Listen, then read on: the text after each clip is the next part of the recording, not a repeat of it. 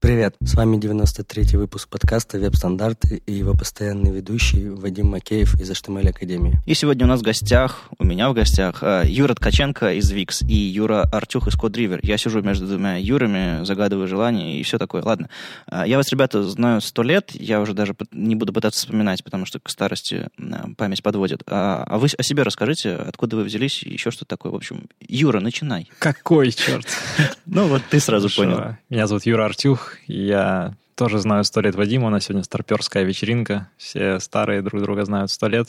Я занимаюсь версткой уже 14 лет. Сейчас я CTO в небольшой компании, команде, которая занимается фронтендом. И вчера мы выступали вместе с Вадимом на конференции VS Days. VS Days. VST Days. VST Days. А, в общем, многие просто забили на это на длинное название, называют это все конференцией веб-стандарта. И мы давно хотим ее переименовать, на самом деле. И это правильно. Потому что никто не может слово написать слово веб-стандарт с... Без ошибок. Без ошибок. Или просто три буквы VSD оставить. Ну, а ты, Юра? А, я, Юра, во-первых, я вас поздравляю с тем, что вы э, мучаетесь, слушая мой супер сексист простуженный голос.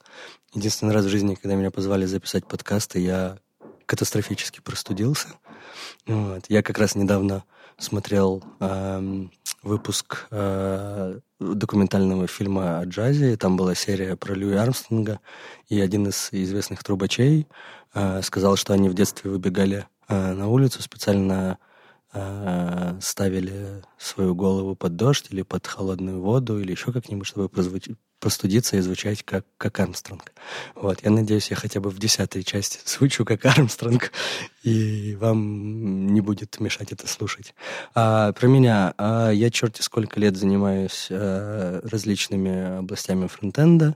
А, я родом из а, Симферополя. Какое-то длительное, какое-то длительное время я работал в Яндексе, большую осознанную часть мы делали интранет, После я перебрался в Киев, э, и в последние чуть больше года я работаю в компании VIX, э, в небольшой группе, которая занимается лабораторными всякими проектами. Они, как правило, не выходят в продакшн и очень ну, такие... это судьба верстальщика. Да, нет, ну, я бы не сказал, я не занимаюсь версткой практически уже очень давно. Я, слава, слава богу, как, как сказал вчера на докладе паренек, нельзя же оставлять, оставаться всю жизнь верстальщиком, надо расти. Вот. А я, я, я давно вырос и большую часть времени программирую или руковожу ребятами какими-нибудь и помогаю им программировать. Ну, в общем, такое.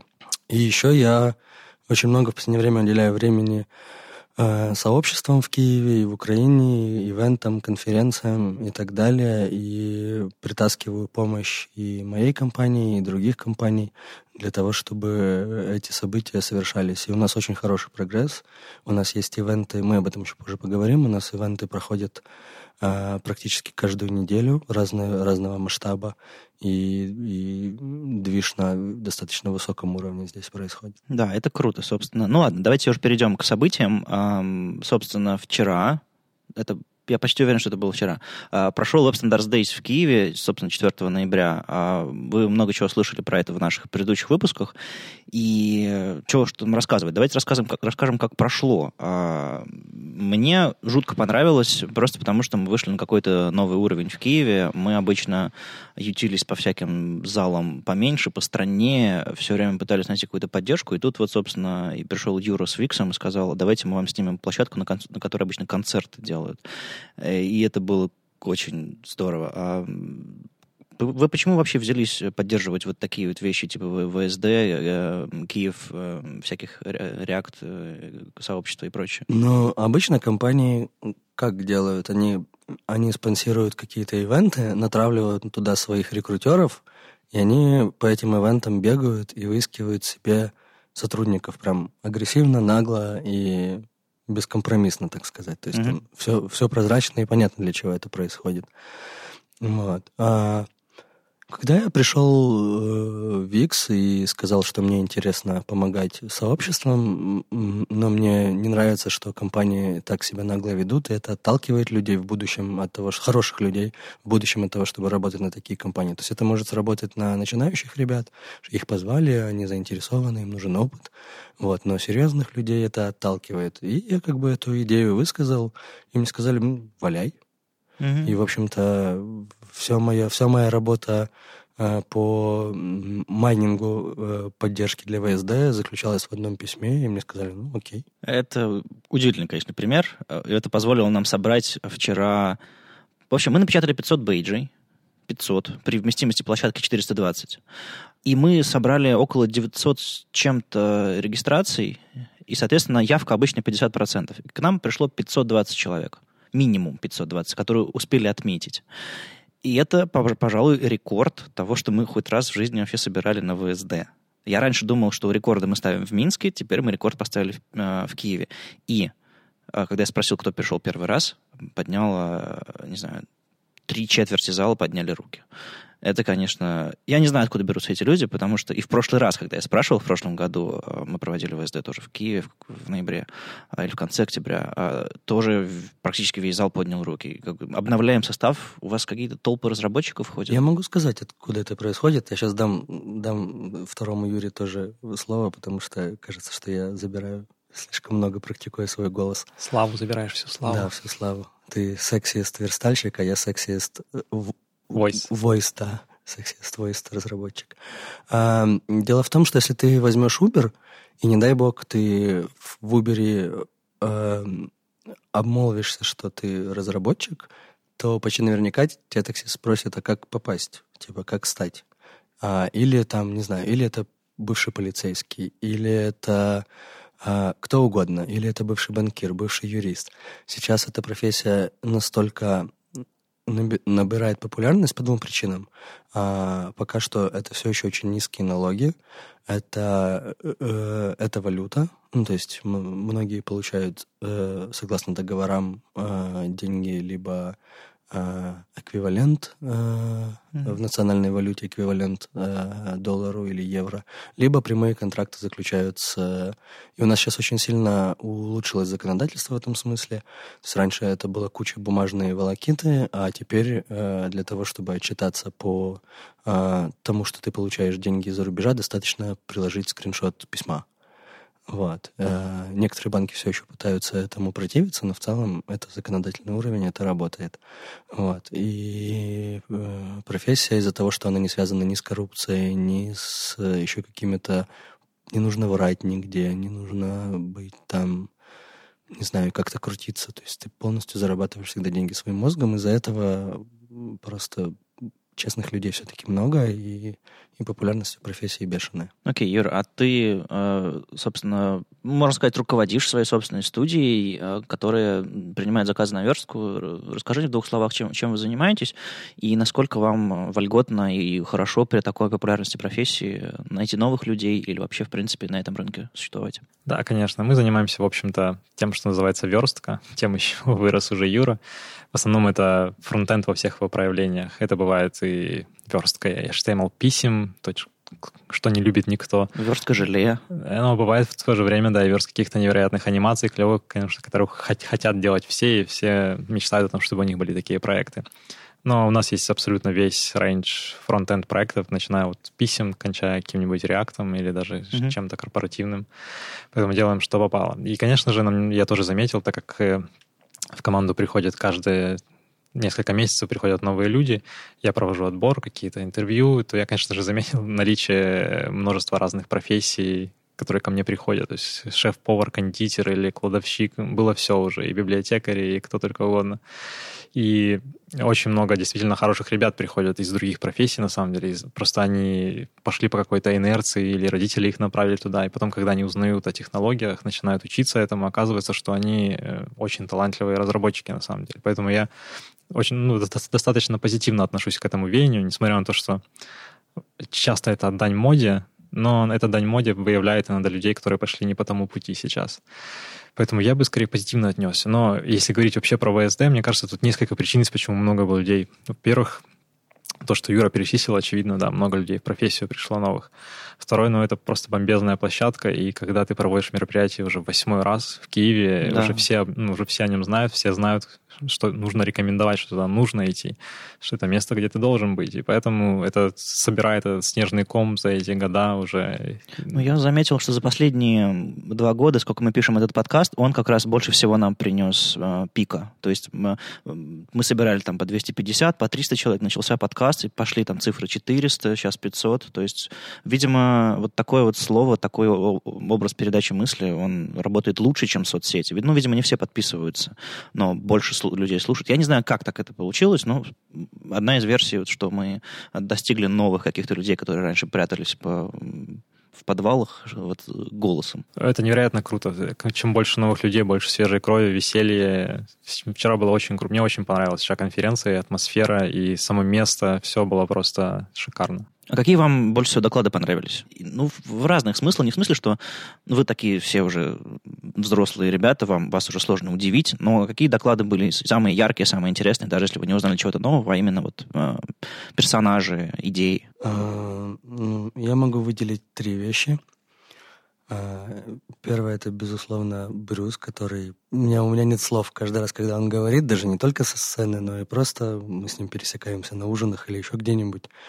И каждый раз я очень боюсь плюнуть едой в него, потому что когда у меня полный рот, и я смеюсь, она вылетает из меня.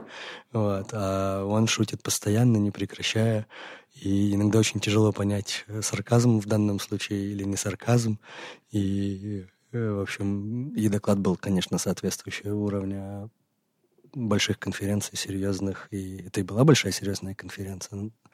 Вот. А ну, я уже видел этот доклад в исполнении другого парня, а, так как он а, имеет отношение к тому, что мы делаем в Виксе. Ну, это тот чувак, которого Брюс попросил писать самое плохое. Да-да-да, да. Он в конце, в конце сказал, что если что-то хорошее вы про эту библиотеку услышите, это была презентация вторая Первая была несколько дней назад на YGLF в Тель-Авиве.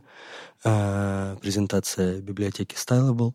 А, и Брюс сказал, что если вам она покажется хорошей, то пишите отзывы мне. Если покажется плохой, вот, вот ее автор, пишите ему. А, вот. Ну, в общем, вся весь доклад был в таком же духе, очень веселый, позитивный, и, и он, конечно, прекрасный, ну, прекрасный интерпренер.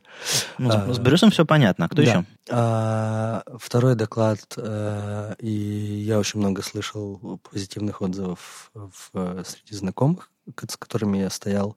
Это доклад Юры про, про желе и про математику в анимациях. Это очень был очень интересная штука. А, и третий — это про Atomic CSS от Димы Цесаря. А, Диму я тоже достаточно давно знаю, а, так как мы вместе работали в разных группах в Яндексе. А, доклад, ну, в смысле, тема офигенно спорная. У нее есть куча, э, не знаю, куча моментов, за которые можно любить, куча моментов, за которые можно не любить. Да, она оставляет, не, абсолютно не оставляет равнодушными людей. Да, да, это определенно. То есть она бьет в самое, в самое сердце всех. Вот. А, и, но сама сам доклад был интересен, потому что я как-то эта тема прошла абсолютно мимо меня. Я в первый раз э, за 20 минут доклада услышал от кого-то э, адженду о том, что это будет и что это вообще такое. Посмотрев доклад, конечно, у меня возникло ощущение, что писать руками такое это сатанизм, и это нужно компилировать. Даже если ты хочешь там Atomic CSS получить, то это должен быть на мой взгляд, на, в данный момент времени это compile target, а не руками такое писать. Но это дело десятое, я не хочу углубляться в это, потому что совершенно не специалист. Вот, эти три доклада были очень заметные. А тебе, Юра, твой доклад понравился? Мне понравился, конечно, я знаю, что можно было бы сделать лучше, и я постараюсь сделать лучше в следующий раз, когда буду, может быть, просто похожие доклады. Но еще мне запомнились другие доклады. Мне, например, очень понравился доклад Дениса Завгороднего, несмотря на то, что он достаточно в спокойной манере такой, он не был прям насыщен шутками или юмором, угу. но в этом докладе чувствовалась какая-то боль, путь, э, силы, которые потратили люди на протяжении промежутка времени, как они шли пошагово. И он, мне кажется, очень хорошо, прям вот, если ты ничего не знал про то, как оптимизировать свой сайт, как его ускорить, как сделать быстрее его, то он прям раскрывает тему, наверное, на 90% все, что можно сейчас сделать. Они, он прошелся абсолютно, по всем вариантам, как можно было что-либо сжать на их сайте. И очень интересно. То есть, по сути, его можно использовать как roadmap или прям слать людям, которые хотят что-нибудь оптимизировать на их сайте. Ну да, он мне написал, э, и я подумал, окей, очередной доклад про, перформанс. Мы созвонились тут же, и я, и я спросил у него, ну а чего интересного, какая-нибудь практика, может быть. Он вывалил все и сказал, что на самом деле это сплошная практика. И вот реальный такой, знаешь, все любят рассказывать доклады про success story, а это был доклад такой немножко, типа, у нас все было хреново. И он так в какой-то момент сказал, типа, когда мы писали, его ничего не тормозило. Зал, конечно, зашелся гоготом. А, а потом, говорит, пришлось оптимизировать. В общем, очень честная, очень такая подробная история, да, мне тоже очень понравилась. Еще мне запомнилась Лена Жукова.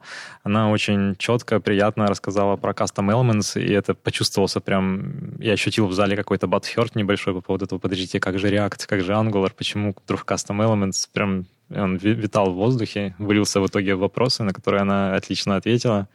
И, ну, как-то осталось приятное впечатление, как-то, наверное, это садистское какое-то ощущение, да, этого Батхерта. Но я его запомнил, этот доклад.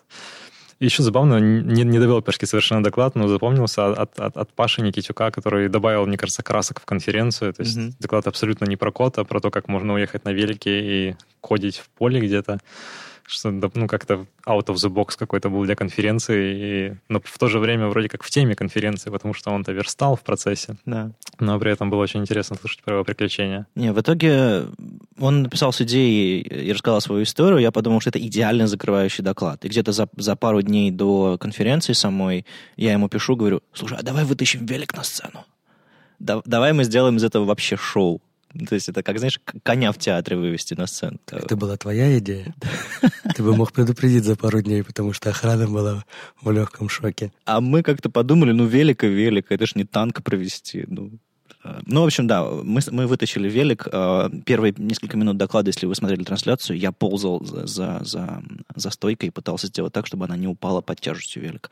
К счастью, ребята, а, техники всегда таскают с собой сэндбэги, и мы прижали стойку большим а, мешком с песком, чтобы она не упала. В общем, это было шоу. Видео скоро будут, кроме этой колбасы, которую мы транслировали, они еще будут порезаны отдельно, и, в общем, вы сами все увидите. Это было, это было, это было что-то. Да, на самом деле тоже не могу сказать, что я, вот ты попросил выделить кого-то, а на самом деле конференция запомнилась как какое-то цельное, шикарное мероприятие, то есть абсолютно все было ровно, клево, атмосферно, и твой доклад отлично зашел, тоже прочувствовался какой-то стыд в аудитории, когда ты попросил их сказать, кто использует Outline None. Ну, кстати, я читал его в Минске, в, в Минске больше людей подняли руки, а тут, видимо, постеснялись. Что более честные люди, может, в Минске живут. Может быть, может. Ну ладно, давайте едем дальше по событиям. Что еще интересного? А, собственно, у нас тут сидит один из оргов YGLF, Gotta Love Frontend, конференция, которая пройдет в Киеве в 24-25 мая в следующем году. А, можешь сказать, Юра, в двух словах, а, вообще откуда она взялась? Потому что ну, вот совсем на днях, недавно она прошла в Тель-Авиве. А, а, а почему Киев? А, зачем это все нужно здесь? И это почему не другая конференция какая-то, а именно вот эта франшиза? Или... Я могу это говорить э, в ста словах, в двухста словах. У меня столько много всего по этому поводу есть что сказать. Нужно отдельный подкаст запустить или блокпост о том, как мы делаем действительно большую конференцию. Во-первых, э, то же помещение, которое э, было на Web Standards Days, э, будет и для YGLF в мае. Но так как это конец мая, и мы специально подобрали эту дату, и там будет уже тепло, нам будет доступна еще и прекрасная крыша, а, на которой мы собираемся тоже сделать много всяких эм, частей этой конференции, скажем так. То есть это будет один поток, а, конференция в один поток, но можно будет тусить либо в основном зале, либо можно будет тусить наверху, не теряя, не теряя возможности задать вопрос и не теряя контекста. Но у меня создало впечатление, что вы делаете бета-тест э, площадки э, в рамках ВСД. Ну, в какой-то мере, да. Как, на самом деле мы просто не смогли найти ничего лучше для Web Standards Days а, под твои требования. А, и когда мы... И только после этого мы уже определились с тем, что YGLF будет на той же самой площадке, uh-huh. только с крышей. А, и на самом деле мы тестировали а, вместимость, потому что у тебя был явный овербукинг, и при этом все достаточно себя комфортно чувствовали, а, несмотря на то, что некоторые ребята стояли. Э, всегда можно было найти место какое-нибудь, где посидеть. И, в общем, как-то люди тусили, и не видно было давки или что-то, или слишком больших очередей и всякое такое. В общем, в какой-то мере, да, мы уже после того, как мы уже решили, что и YGLF, и Web Standards Days будут там, мы решили, что нам нужно обязательно на, на ВСД прийти и посмотреть, как пройдет как люди себя будут там чувствовать mm-hmm. в большом количестве. Но это такое, по площадке это интересно, но давайте поговорим про саму конференцию. Откуда идея? Когда-то, э, несколько лет назад, в Тель-Авиве э, инициативная группа ребят сказала, что у них нет большой-большой фронтендовой конференции, то есть они поездили по другим конференциям, им понравилось, они решили сделать такую конференцию в Тель-Авиве. А, и действительно у них до этого не было серьезной большой конференции. Сейчас у них появился React Next, еще какие-то. Ну, а, ребята, это ноги из Wix растут, да? А, часть команды работает в Wix, да. И получает, конечно, большую помощь от Wix, чтобы организовать эту конференцию. Но а, Wix не является на этой конференции стопроцентным, полным, там, доминирующим спонсором. Он просто в ряде других спонсоров. В этом году, допустим, на YGLF очень явно был представлен Facebook, э, очень явно были представлены ребята из Допульс и, и ну, в общем, и, и другие компании, которые работают э, в Израиле, в Тель-Авиве. То есть нет какой-то доминации э, одной, одной компании там об этом речи нет. Вот. И одна из главных идей и основной конференции, и она передается нам как, как по наследству франшизу эту, это привести людей, которые могут не просто хорошо рассказывать со сцены какой-то материал, но и они сами э, являются частью того материала, который они рассказывают. То есть они сами авторы каких-то вещей, э, это контрибьюторы ну, из, библиотек. Из первых рук. Да, авторы библиотек, это писатели стандартов, это, ну, в общем, по крайней, по крайней мере, такое, такое есть намерение, и мы стараемся как можно больше. Получить спикеров — это сложная задача. Слушай, а можно сказать, что она будет исключительно англоязычной? То есть все, все общение, все-все-все на английском языке? Да, это, пожалуй... Я не знаю, будет ли это первая в Украине такая конференция. Может быть, были какие-то другие, я не в курсе. Но я не был ни на одной фронтенд-конференции, где бы все общение происходило только на английском языке, все коммуникации будут только на английском языке, сайт только на английском языке, наши аккаунты в Твиттере и Фейсбуке будут э, только на английском языке. Единственное, что мы э, решили, что мы будем отвечать на, на одном из трех языков, на английском, русском или украинском, э, людям, которые будут задавать вопросы на этих языках. Ну вот мы то же самое делали с Питер с конфом. То есть мы не прикидывались, что мы знаем только английский, потому что это, ну, глупо. Ну, а какая-нибудь сверхзадача есть у всего этого дела? Потому что я видел несколько э, превьюшек промо-роликов и всякого такого, mm-hmm. и я просто пытаюсь понять... Ну, то есть можно сделать конференцию for fun, и это тоже будет полезно. Э, людям собраться, поговорить, еще что-то такое. А есть что-то вот такое, над-цель какая-то? А, ну, она не над-цель, она прямо... Э, эта цель совсем не скрытая или какая-то такая, она очень прямолинейная. Мы хотим притащить сюда максимальное количество спикеров не не из СНГ. Э, это не значит, что никого не будет из этого региона, но дело в том, что как-то очень мало сюда ездит ребят хороших, и, это напрягает. То есть мы хотим сделать такую конференцию, которая позволит, она будет не дешевая, но она позволит сэкономить э, деньги тем, кто хочет поехать, допустим, на какую-нибудь европейскую конференцию или на несколько европейских конференций. Мы хотим собрать много ребят, которые туда приезжают здесь, в Киеве, я очень надеюсь, что наша программа будет на много-много процентов, точно больше половины состоять из людей, ради которых вы готовы потратить деньги, чтобы поехать куда-то. А они будут здесь, прямо в Киеве. Ну ладно, тогда мы все очень ждем каких-нибудь дополнительных анонсов, потому что вы так немножко потизили всех. А, а, и вот, вот... Да, дополнительные анонсы. Я не знаю, когда ты там сверстаешь свой подкаст. Вот, но... В понедельник, наверное. В понедельник. Ну, отлично. На... Где-то на этой неделе мы начнем мы после анонса вторник, среда, не знаю точно еще, продажу билетов. Это будет Early Bird тикеты. Я вам не скажу сейчас, какая там будет цена, но могу сказать, что Early Bird будет крайне мало. Мы ожидаем большой-большой ажиотаж, и э, эта конференция все-таки не...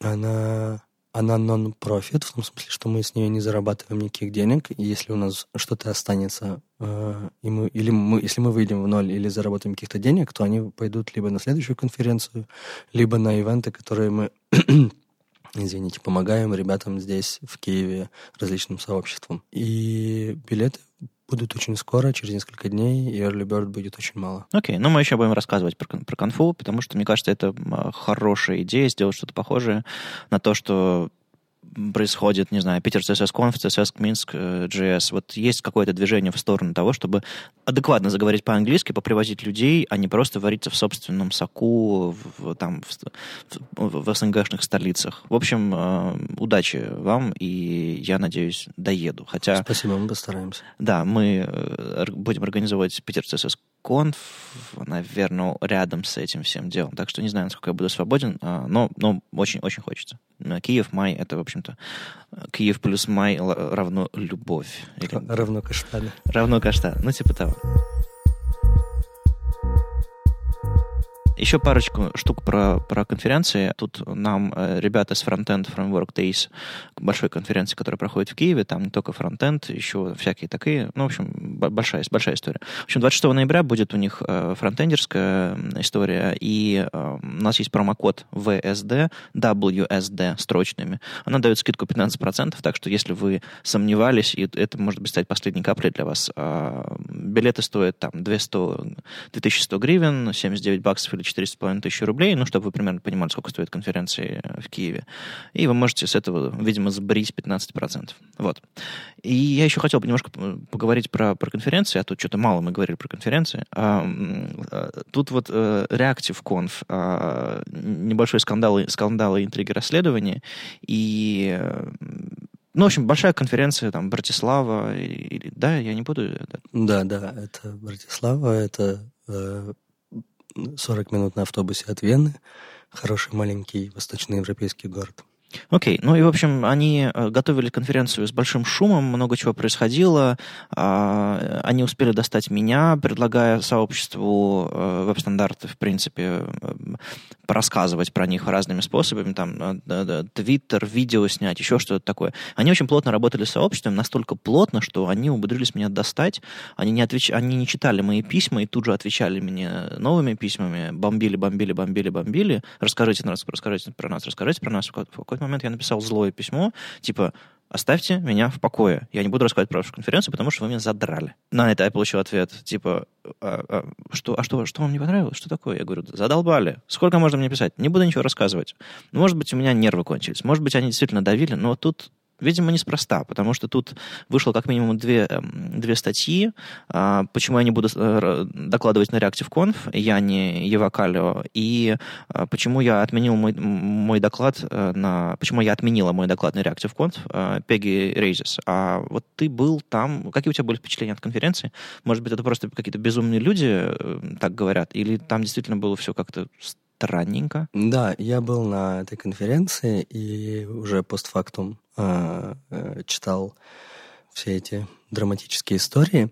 А про конференцию давайте я коротко про работу их с сообществами и про саму конференцию. Они действительно были очень активны и пытались э, максимально получить э, э пиар от сообществ. Э, у них была на конференции один основной трек, и у них был второй трек, который на, в отдельном помещении был, недалеко от основного.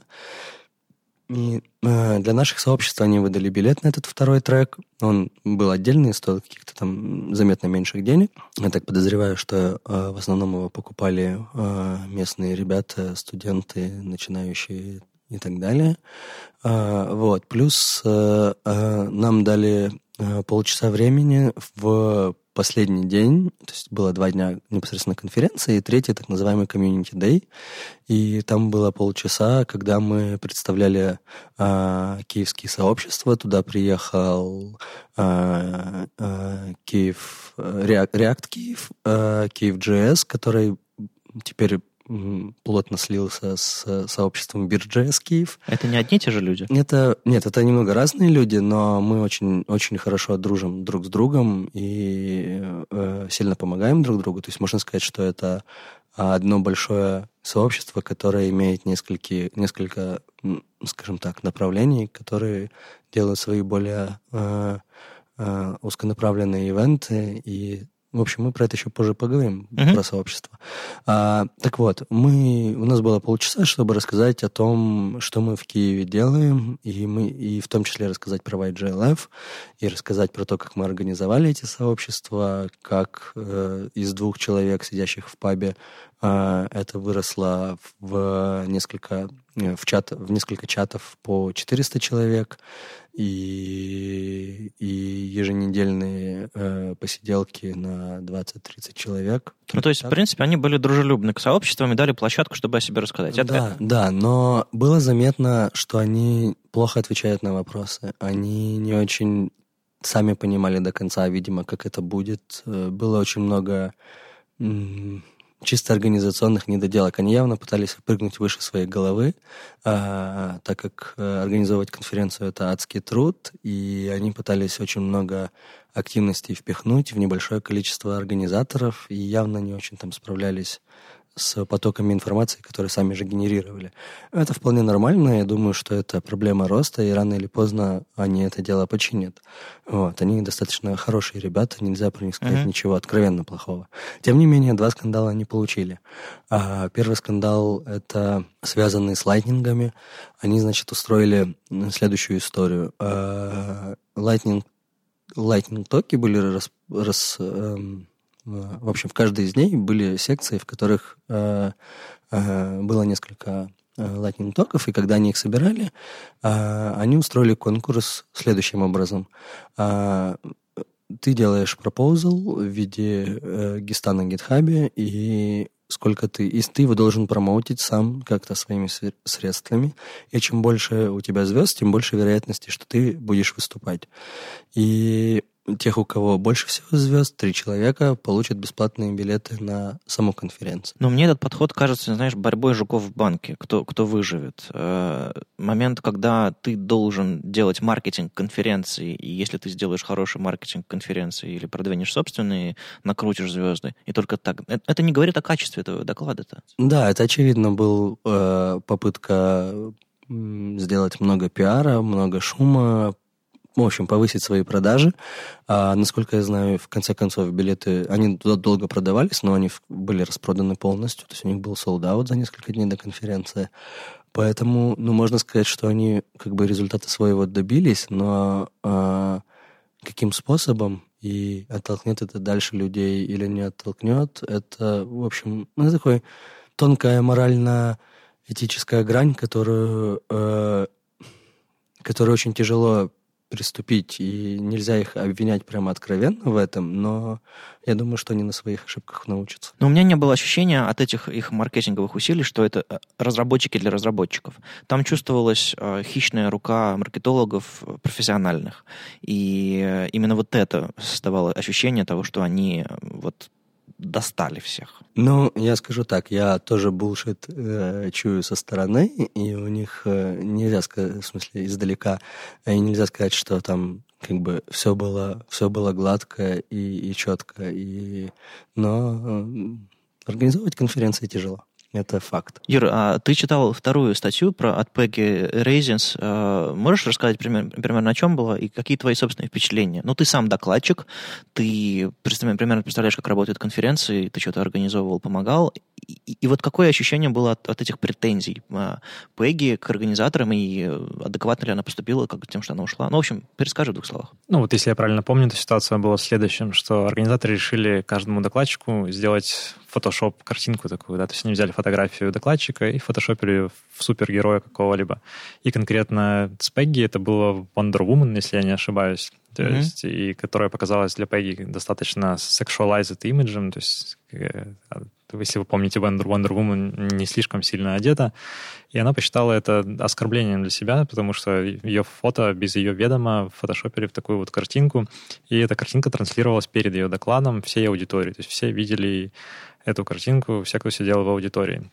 И она приняла решение, что из-за того, что они не спросили ее, то она точно так же отказалась выступать и отказалась от своего выступления. И, ну, у меня на самом деле, ну, это, в общем-то, вся ситуация де-факто есть, да. Но у меня в связи с этим, конечно, смешанные ощущения. С одной стороны, она в чем-то права, да. Это может быть оскорбительно, ты не знаешь, куда твое лицо в фотошопе, тебе, может быть, вообще не нравится эта Wonder Woman, может, ты никогда ее не любил. Ну, грубо говоря. Тут еще как бы еще сексизм, опять же, эта тема сейчас очень сильно активна, такая болевая точка в, на западных конференциях, и поэтому тем более сексуализированная картинка вызвала такой ажиотаж. Многие ее поддержали, но у меня вот смешанные чувства, как у организатора, как у докладчика. Одна часть меня понимает ее, да, может быть оскорбительно. Другая часть, конечно, не понимает ее позицию. То есть она могла бы сказать им, мне не нравится пускай даже постфактум, пускай даже ей это действительно там не понравилось, оскорбило ее, она могла бы хотя бы уведомить. Но так получилось, что она ушла даже не предупредив их. То есть они даже не знали, по какой причине, просто она отказалась. Угу. То есть, может быть, как взрослый человек, ей стоило хотя бы сказать им, чтобы они понимали, в чем была их ошибка. Потому что мне кажется, что это вряд ли был злой умысел с их стороны. Они хотели как лучше, они хотели сделать красивый пиар, поп-картинку такую красивую запостить.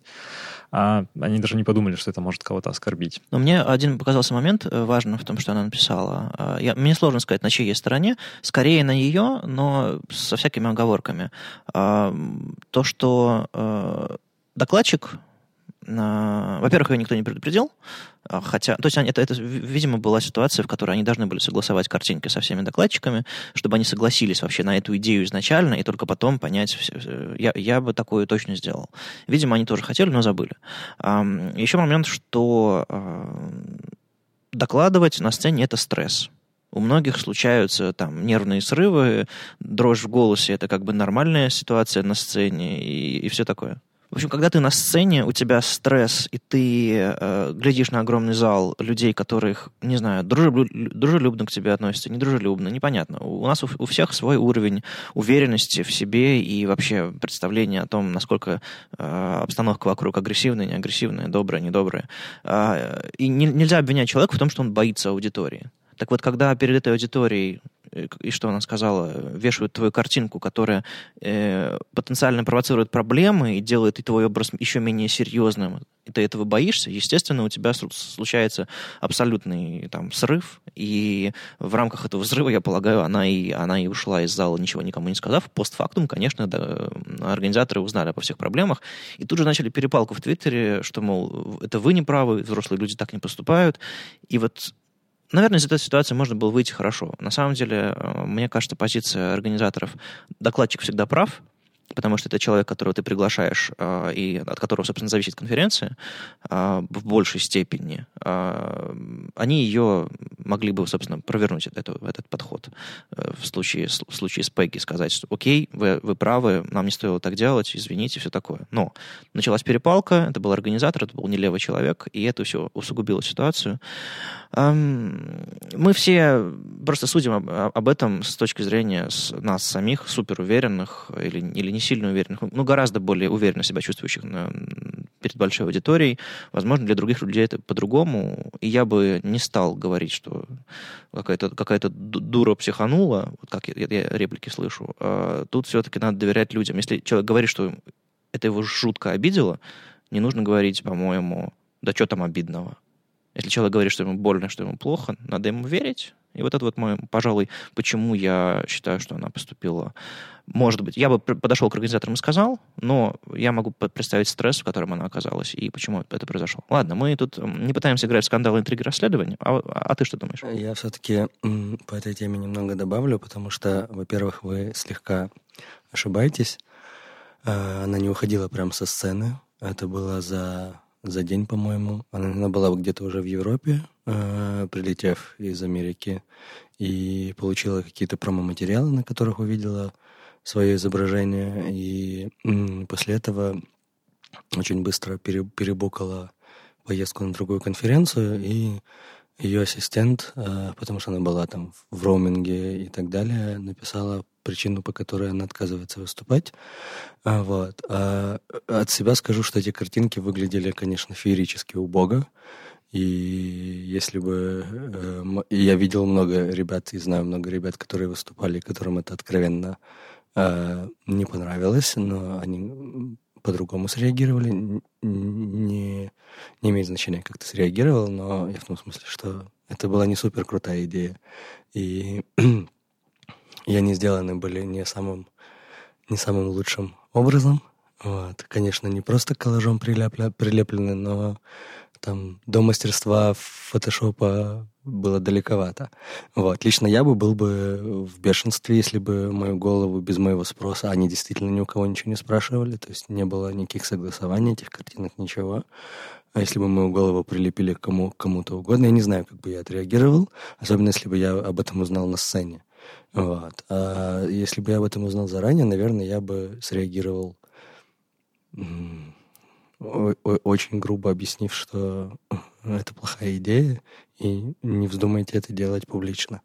Вот. Но на самом деле у них публичные картинки людей с прилепленными головами были задолго до. То есть они постили в Твиттере различные мастер-классы, и там уже были э, намеки этих фотошопов. Ну, то есть можно было бы э, в общем, у них было время, это решение было принято давно, у них было время связаться со всеми докладчиками и согласовать uh-huh. этот, э, это мракобесие. Вот. Этого они не сделали, поэтому я говорю, люди учатся на ошибках, в следующий раз они, очевидно, этого делать не будут. А, и история с перепалкой в Твиттере, конечно, тоже показательная.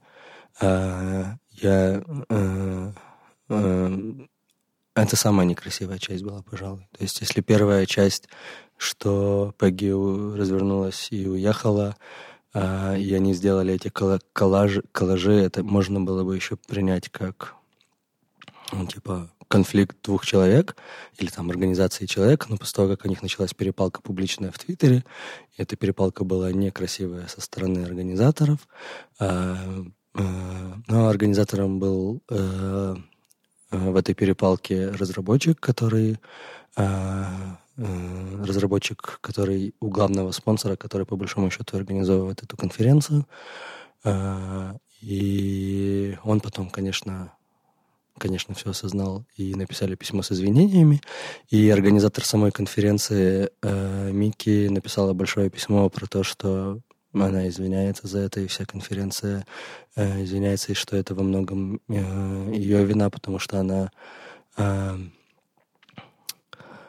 она видела э, в докладчиках э, супергероев, очень хотела это подчеркнуть. Подчеркнуть, да, но она, она не разработчик, и она не сильно варится в этой тусовке, я так понимаю, и, и не понимает, что такие вещи могут выглядеть обидно, даже если ты не женщина, даже если это не сексуализит картинка, а просто очень топорно сделанный фотошоп, это уже достаточно неприятно. А, вот. Э, очень показательно, что в письме, которое написала Микки, в публичном письме, она ссылается на то, что она а, гомосексуальная женщина в Восточной Европе. А, и это очень выглядит... Если ты, если ты представитель какой-то, какого-то меньшинства, это совершенно не значит, что ты не можешь обидеть э, кого угодно представителя другого меньшинства, большинства и так далее. Вот. В общем, им еще бы поучиться на, на то, на вот про публичную часть своих ивентов, но тем не менее, это была не очень плохая конференция. Ну, кстати, я, я слышал похожую историю, может быть, в прошлом году или около того, когда какая-то докладчица обнаружила себя на сцене, а рядом была огромная стена с твитами, и люди по хэштегу э, в зале нач- начали комментировать то, что она делает, а она этого не видит а люди в зале ржут. И это была жутко стрессовая ситуация, и поэтому я стараюсь избегать всяких твиттер-лент и хэштегов на конференции. Я сам выступал на конференции дизайн-просмотра, где на соседнем экране, на отдельном проекторе, была лента э, из твиттера. И там говнеца было в мою сторону. Оно все было такое доброе, шутливое, но я пару раз оглянулся на этот экран, и мне было стрёмно было... Я, в общем-то, подавил, посмотрел в другую сторону, и, но я могу представить, как кого-то может сломать на сцене из-за вот, из-за, из вот такого. В общем, эм, я не знаю, какой вывод из этого сделать. Э, уважайте докладчиков. Да, я думаю, что это абсолютно правильный вывод. Нужно уважать их мнение. Ну, как минимум, они должны спросить про эти картинки. Мне кажется, если бы на этом этапе все было бы исчерпано, им сказали, блин, ну мне не нравится эта картинка, и все. И эта история бы не имела никакого продолжения. А так все показали себя некрасиво не могу сказать, что ну, Пегги поступила правильно, окей, но она тоже не выглядит в этой истории как прям супер правильный, хороший человек. Тоже как организатор какой-нибудь другой конференции, посмотрев на это со стороны, тоже подумает, наверное, теперь, не может ли он как-то чем-то случайно обидеть Пегги, и она ему ничего не сказав, просто откажется от его конференции. Ну, это такое тоже другой вопрос.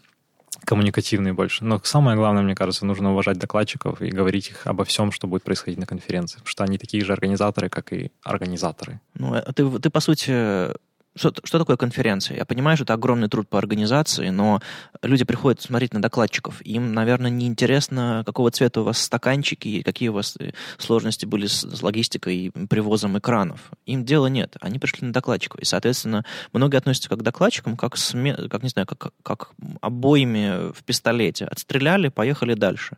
А тут надо все-таки докладчикоцентричную конференцию делать скорее, чем организационно-центричную. И вот, наверное, это корень ошибки. Абсолютно с тобой согласен. Нужно уважать докладчиков. Это, думаю, главная мысль, которую можно отсюда вынести. Окей, у нас 40 минут про конференции. Давайте немножко поговорим про новости. Нас слушают э, из-за новостей, и из интересного на этой неделе э, я заметил пары релизов, связанных с инструментами, с графикой, с версткой, э, и мне больше всего понравился э, релиз, конечно, второй, но про первый тоже скажу.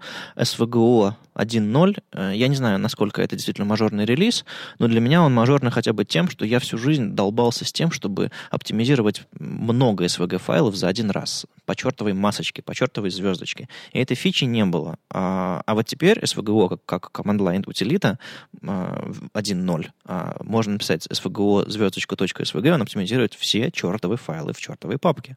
Это потрясающе. В общем, там, кроме этого, поработали с, с, со всякими э, плагинами внутренними, со всякой оптимизацией. И самое приятное, что теперь э, SVGO умеет э, инлайнить э, стилей, стайл в атрибуты. Я это делаю во всех своих SVG-шках, которые я экспортирую. Прям, прямо из иллюстратора я обычно делаю, ставлю эту галочку, потому что я не люблю почему-то вот в HTML мне инлайновые стили не нравятся, а в SVG я считаю это самым правильным, потому что я SVG считаю форматом графики. А у вас какие впечатления? Э, очень хорошо, что ты про это сказал. Мне кажется, это очень стандартная грабли, на которой я сам лично наступил уже несколько раз. Ты оставляешь в SVG вот этот text-стайл с оформлением, то когда у тебя будет несколько SVG, очень большая вероятность, что у них совпадут какие-нибудь классы или айдишники, и результат может быть совершенно непредсказуемый. Поэтому инлайнить это очень хорошо. То есть ты говоришь, если ты инлайнишь SVG в HTML, и у них остаются стайлы, а Эти стайлы могут унаследоваться другими SVG, у которых есть похожие классы. То есть он не, не, не, не инкапсулирует э, стили внутри SVG, э, они, по-моему, становятся глобальными для всей страницы, да? Ну вот э, сейчас точно уже не вспомню ситуацию, но как минимум популярны сейчас SVG спрайты, а они точно капсулируют все шейпы в, один, в одну SVG-шку, и тогда уже точно классы унаследуются. Да. А, а у тебя, Юра, нет мнения, потому что ты программист. Про SVG у меня э, мнение есть. Нельзя сказать, что обязательно нужно использовать SVG исключительно внутри разметки или исключительно внутри э, фонов или исключительно B64 или исключительно XML и так далее. А каждый раз каждый раз приходится принимать принимать решения и а, есть ряд утилит, и даже я несколько таких делал, которые позволяют из а, набора иконок, которые у тебя есть, получить их как э, элемент, как, как компонент, по большому счету, а, и использовать их, допустим, в React как React компонент или как еще какой-нибудь компонент, получить их как э, строку для того, чтобы вставить в тег image, либо получить PS4 строку для того, чтобы использовать в CSS, при этом заранее передав туда атрибутом, э, ну, аргументом, аргументом э, функции, передав туда цвет, который ты хочешь. Допустим, если это SVG, большинство использования этой иконки, иконки э, в большинстве своем одноцветные или двухцветные, и поэтому мы можем их перекрашивать прямо на лету, и это очень удобно. Э, поэтому, э, если вы посмотрите на библиотеки компонентов какие-нибудь в духе материал UI, у них там огромная клевая инфраструктура построена по поводу того, как превратить иконки в компоненты, либо в другие части, э, э, либо использовать другим образом, передав туда нужный цвет, который, который ты хочешь получить. А в сорсе они, допустим, одноцветные. Да, я бы еще добавил немного с точки зрения верстки, что чаще сейчас я встречаю ситуации, когда отказываются от SVG спрайтов и предпочитают просто инлайнить SVG прямо в HTML. Это более удобный подход, что не так много повторений в итоге этих спрайтов, иконок, и поэтому выгоднее просто инлайнить. Ну вот это, мне кажется, странным подходом, э, просто потому что иногда тебе... Ну, вообще, почему мы начали инлайнить SVG-иконки? Потому что нам нужно было, чтобы по ховеру цвет менялся и чтобы спрайты не перекидывать какие-то дурацкие. А после этого пришла мода, что типа, если это SVG, то он всегда инлайнится. Вообще всегда. Даже если проще, даже если никакой смены цвета нет, даже если это большая какая-то картинка, которая прям совсем большая. Просто люди думают так, SVG инлайним. И вот эта вот штука, конечно, меня немножко поражает. Гораздо же ведь лучше, чтобы оно закэшировалось, гораздо лучше, чтобы оно эм, чтобы вес HTML-страницы, который блокирующий, то есть пока HTML не, не пришла, а, ничего не на экране не, не нарисуется. Не только CSS, там JS могут быть блокирующими, еще HTML. Поэтому если вы раздули свой HTML кучей SVG, который мог бы асинхронно загрузиться как, как картинка или там с помощью CSS, ну, в общем, как внешний ресурс. Вот это, конечно, глуповато. То есть можно набить огромную страницу с кучей иконок э, SVG и увидеть, раздуть ваш, ваш HTML вообще без причин. Ну, это касается практически всего, что ты делаешь в вебе, нельзя иметь правила, которые не нарушаются, которые не имеют нюансов. То есть если ты э, выбираешь там и говоришь, что это будет только так и по-другому делать очень плохо, то почти наверняка ты делаешь что-то неправильно, потому что, ну вот, ты описал историю с SVG, и это действительно так. Очень часто не нужно никакой интеракции проводить. Это вообще семантически прости господи, сказал это слово, э, часть фона — это не, не часть страницы, она ей нечего там делать. Она, пусть она закэшируется как класснейм и там останется. Больше, очень часто это так, но очень часто тебе нужен цвет ховера, и у тебя тогда нет вариантов. Я бы, конечно, э, склонялся к тому, что нам нужно подумать про то, как сделать э, SVG hoverable внутри CSS. И это более правильный путь. Не знаю, делается ли что-то в эту сторону или нет. На самом деле делается. Мы как-то уже упоминали в подкасте способ. Mozilla экспериментально его внедрила. Там как-то можно про про про пробиваться внутрь SVG с помощью CSS-селектора. То есть ты... Э, я, это было давно, это появилось пару, пару-тройку релизов назад Firefox.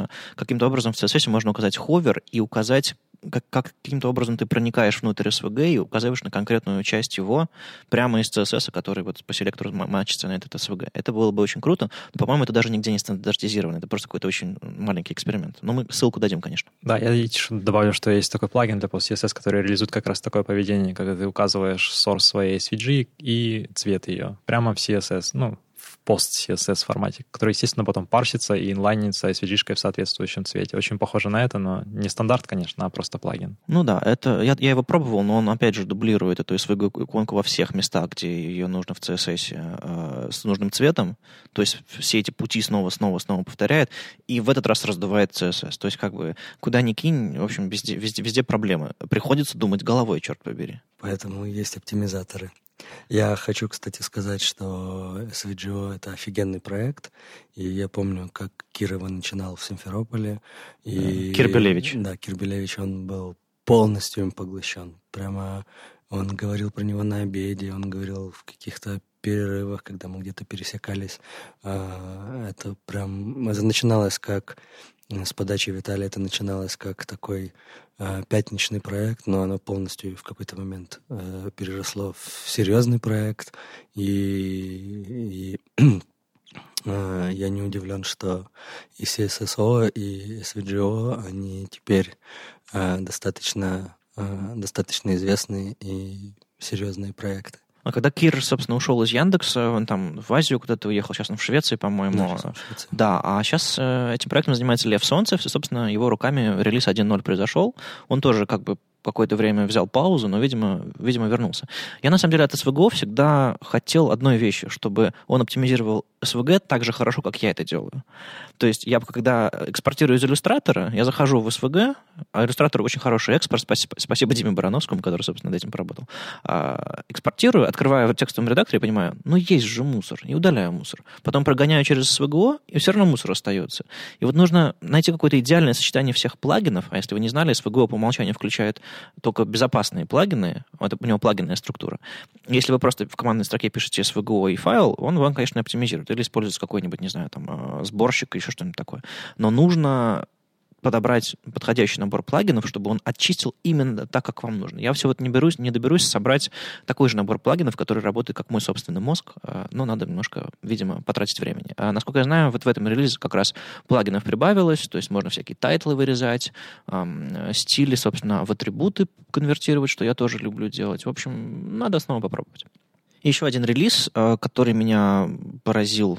Я я знал, что с помощью гифа анимированного можно сделать э, больше, чем 256 цветов э, в картинке в формате GIF, просто потому что в каждом кадре получается анимация 256, а в сумме кадров количество цветов получается больше. Поэтому если вы, допустим, разделите визуальную картинку на 4 части, то если в левой части будут у вас кадры 256, Ладно, я, кажется, запутался. В общем, э, Корнель Лисинский, который известен э, тем, что он оптимизирует картинки и пишет софт для этого, Image Optim, допустим, э, для macOS, он написал, и куча всяких других Image Alpha, GIF to Video, в общем, всякое, всякое такое. И, собственно, он сделал утилитку, которая пока еще не идеально работает. Она делает промежуточные форматы PNG, и только потом... В общем, смотрите, что она делает. Вы берете видео, и конвертировать его в GIF, но вот этих ужасных э, артефактов сжатия в 256 цветов не наблюдается.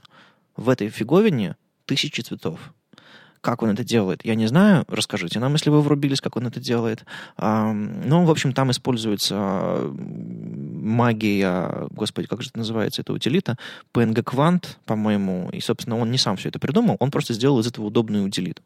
И, несмотря на то, что он говорит, классно, можно конвертировать видео в GIF, на самом деле он в конце сам советует и приводит ссылки на статьи, делать нужно наоборот, если вам нужно ставить на сайт гифку, пожалуйста, сконвертируйте ее в видео. Потому что браузеры э, очень дико, безумно неэффективно работают с гифом по сравнению с видео.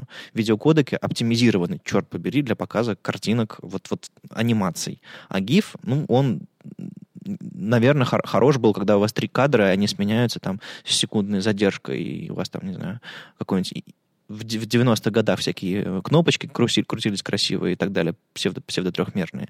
А сегодня, если вы конвертируете большой какой-нибудь мемчик, э, вставляете на страницу, лучше, конечно, сделать из, его, из него видео, потому что с кодеками все уже адекватно, и они гораздо эффективнее работают, особенно на мобильных. Вот это мой вам совет, но если вам все-таки нужно сделать гифку, посмотрите на утилиту э, Корнеля, он, он, конечно, пожалуй, самый главный и уважаемый мной специалист вот именно по графике, по оптимизации, по конвертации. Я бы еще обратил внимание тех, кто программирует, что этот утилита написана на Расте. Это очень интересный новый язык. Стоит обратить внимание, как именно он это сделал. Посмотрите в репозитории. А вот недавно увидел одну библиотеку, называется Focusingly. Как раз очень рифмуется с вчерашним докладом Вадима. Он рассказывал о том, что все интерактивные элементы должны иметь какую-то подсветку, хотя бы когда табуляция на них, когда, фокус, когда они находятся в фокусе. И вот эта библиотека небольшая, она как раз реализует это поведение. Сначала было, правда, непонятно, зачем там вообще JavaScript. То есть я вкратце объясню суть библиотеки. Когда вы табом переходите по страничке, то вы часто видите такое дефолтное синенькое подсвечивание фокусом элементов. И многие, конечно, убирают эту подсветку, и это не совсем правильно, потому что потом человек просто не может понять, где он, где находится его табуляция. Особенно, если он не использует мышь. Так вот, эта библиотека, она как раз занимается тем, что убирает эту уродскую синюю подсветку, которую мы все часто убираем, но при этом вместо нее включает симпатичную подсветку, outline такой, обводочку вокруг ссылок или интерактивных элементов. И делает ее анимированной даже немного. Она так из фейда появляется красивенько. Сначала не понял, зачем там нужен JavaScript, но с моими скиллами бьютифайинга сжатых JavaScript файлов я разобрался, и оказалось, что они просто парсят цвета, пытаются JavaScript определить цвет каждого элемента, и затем генерируют еще и CSS-правило отдельное для каждого из элементов, э, CSS-анимацию, то есть э, декларацию в CSS как а, анимации для каждого из элементов по уникальному классу, который тоже ему проставляется. Ну, не уверен, что это прям оптимальный способ э, реализации такого поведения, но тем не менее, вставив всего лишь этот JavaScript файл или подключив его, эта библиотека за вас э, делает симпатичным outline. То есть, может быть, не столько для разработчиков, не столько для коробочного использования, но взять оттуда, отсюда идею и написать свой маленький плагин для своего сайта однозначно стоило бы. Ну, а я на самом деле вставил эту штуку в сценарий просто потому, что мне показалось полнейшей дичью использовать JavaScript для этого. Я тоже расковырял его и понял, что все, что там происходит, это они просто вместо того, чтобы использовать current color, они просто JavaScript пытаются его найти. А, возможно, есть какие-то более сложные ситуации. Возможно, когда у вас есть какой-нибудь текстария или еще какой-нибудь еще что-то такое, где нужно тоже фокус показать, а, там может быть не быть current color, или он нужен другой. Потому что, допустим, если у вас кнопка покрашена синим, а там белый цвет, то current color будет, наверное, белый, и нужно поумнее это сделать. Но мне почему-то кажется страшным оверхедом делать это на JavaScript. Мне тоже. Ты знаешь, кроме того, там есть еще одна опасная штука. Там они убирают overflow hidden для того, чтобы точно было видно этот outline, а это, в свою очередь, может привести к непредсказуемым результатам в вашей верстке. Кто его знает, зачем вы ставили этот overflow hidden. И, конечно, мне кажется, что побуждением авторов были однозначно хорошие цветы. Они хотели, чтобы люди, чтобы outline наконец-то оставался на страничках. Может быть, реализация, ну, такое. То есть я, я бы воспринял это скорее как вдохновение людей, чтобы поднять эту проблему еще раз, чтобы люди поняли, что Outline действительно важен. Ну да, а Мэтт Смит сделал простой код-пенчик, который, ну сколько там, 50 строк CSS, CSS довольно развесистый, там вообще на все, чтобы это выглядело так же, еще фокус также, также ходил по странице. Поэтому, если вы тоже, как я, считаете, что CSS там э, это единственное верное решение для, для подобной ситуации, просто посмотрите на этот код пен, поймите, как он работает, и сделайте так же, потому что фокус outline none — это чудовищно, нужно просто его либо оставлять, либо заменять на более симпатичные. Ну, а для этого, конечно, нужны, конечно, какие-то дизайнерские скиллы, но хороший дизайнер вам нарисует с фокусом все, наверное. В общем, если вы любите свой сайт, то позаботьтесь о его аутлайне. Кстати, вот недавно прочитал тоже как Рома Комаров э, поднял одну проблему о том, что в CSS курсор pointer, такое значение, которое мы применяем обычно для кнопочек, и для всех интерактивных элементов, на самом деле определяется как э, курсор для ссылок только в спецификации. И он поднял это как проблему, что давайте же опишем это как курсор для всех интерактивных элементов, не только для ссылок. Потому что, очевидно, все мы хотим, чтобы кнопочки были с cursor: pointer'ом, или кнопочка «Закрыть поп-ап» была с курсор-поинтер. Ну, это, правда, странная дискуссия. А, вот вот ты, Юра, номер два. Или какой у тебя номер? Номер ноль. Номер ноль. Хорошо. А Юра номер ноль. А скажи, э, это так должно быть? чтобы cursor: pointer был на всех интерактивных элементах. Как ты считаешь? Ну, у меня нет прямо какого-то строгого мнения. Меня совершенно не напрягает, если вы построите интерфейс из стандартных браузерных компонент, то кнопки у вас будут с cursor: default, если не ошибаюсь, то есть обычной стрелочкой. И у них даже у некоторых не будет какого-то заметного, по крайней мере, ховер-эффекта. И, казалось бы, очень страшно и ужасно, но нет, этим можно нормально пользоваться. Безусловно, э, тут есть две проблемы. С одной стороны, когда я вижу лапу э, курсор поинтера, я нативно, как старый человек, запомнивший еще оперу 6, прости господи, сколько-то там, э, я нативно подразумеваю, что будет переход по ссылке, что у меня поменяется location а, каким-то образом. Поэтому, когда это на кнопках, которые этого не делают, на различных плюшках и так далее, оно может меня немножко... То есть я уже привык к тому, что это может быть и то, и другое, но как-то оно каждый раз каждый раз это вызывает некоторый диссонанс, э, потому что браузерные контролы не имеют такого курсора. То есть, если это делать, то менять и браузерное поведение. То есть, по умолчанию тогда в браузерах везде они должны шипиться со своими контролами, у которых стоит курсор-поинтер. И тогда со временем мы все к этому привыкнем, у нас будет единый стандарт для этого, и, и тогда будет все хорошо. То есть мне, в общем-то, все равно, как это будет, главное, чтобы это было одинаково. Угу. Ну да, привыкнуть можно ко всему, главное консистентность. А вот ты, другой Юра, что думаешь, а ты бы стал э, делать для всех интерактивных элементов поинтера, или это все страшные глупости, этого никогда не случится вот из-за какой-то исторической причины или просто? Ну вот лично мне, наверное, все-таки привычнее, когда вот это, я буду говорить конкретный пример, кнопочка закрытия попапа, что она все-таки с курсор поинтер, потому что если она без, то я скорее подумаю, что она disabled или что люди положили какой-то div, и она не кликабельна. То есть у меня будет такое ощущение. Если же возвращаться к тому, что Рома Комаров написал, скорее, наверное, и, и то, что он предлагает, исправить самоопределение. То есть в CSS-спецификации написано, что это для ссылок. Хотя на самом деле все по факту используют это для просто интерактивных элементов. То есть тут дело может быть скорее в определении, чем в том, что он будет рекомендовать, что все интерактивные элементы должны иметь курсор-поинтер. Он просто хотел как бы легализовать то, что мы используем поинтер для кнопок. Ну, на самом деле, во всех спорах, которые на эту тему возникают, очень многие обращаются как раз к спецификации. И, видимо, он пошел к корню зла с его точки зрения и решил добавить спецификации возможность э, добавлять этого, это ко всем элементам.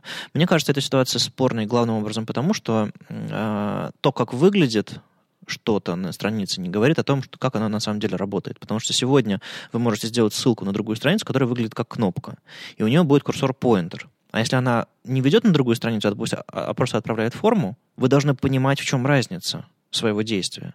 То есть две одинаковые зеленые кнопки. Одна идет на другую страницу, другая отправляет форму. По своему курсору я понимаю, что произойдет стрелочка просто отправит форму, и, возможно, ничего не произойдет, я останусь на этой же странице. Пальчик, ручка, или как эта вся фигня называется, поинтер, отправит меня на другую страницу, и я точно знаю, что происходит. А, и, значит, я смогу открыть ссылку в отдельном окне, наверное, и вот это вот все. Ну, то есть оно прямо в системе, прямо в браузере, и мне кажется, Рома пытается ситуацию повернуть из, ну, из невозможной в, во что-то, что бы ему хотелось, потому что огромное наследие интерфейсов вообще во всех ситуациях, ну, понятно, десктопных, потому что на мобильных просто курсора нет. Его очень сложно повернуть в, нужную сторону для Ромы. Да, наверное, я с тобой в многом соглашусь, но все-таки я только что понял, интересно, как я различаю кнопочки две одинаковые, если у них обоих курсор-поинтер, как же мне отличить, кто из них ссылка, то я смотрю просто в левый нижний угол обычно в хроме, там, где появится ссылка, это значит ссылка. То есть я, у меня такой уже устоявшаяся привычка такая, как определить эту разницу. Ну вот, я не знаю, наверное, тут все сведется к тому, сколько людей, э, те, кто принимает решения в спецификации, согласны с ним, а сколько нет. Наверное, много, многие люди и так, и так используют такой спорный момент, действительно. Ну, его вообще интерактивные элементы довольно широкое понятие. На самом деле это и текстария, и рейнджи, и, э, ну, кроме форм, это любой элемент, по которому, в принципе, можно кликнуть кликнуть для того, чтобы начать редактировать текст, например.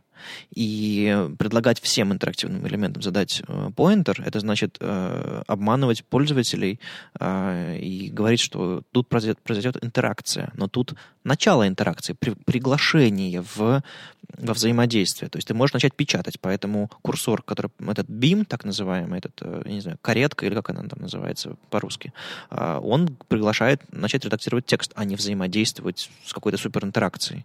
То есть мне кажется, эта что, штука нереальная, и я бы я, собственно, оставил свой комментарий, говорящий как раз об этом, что ее сложно применить ко всем интерактивным элементам. Можно сузить задачу, можно начать говорить об этом.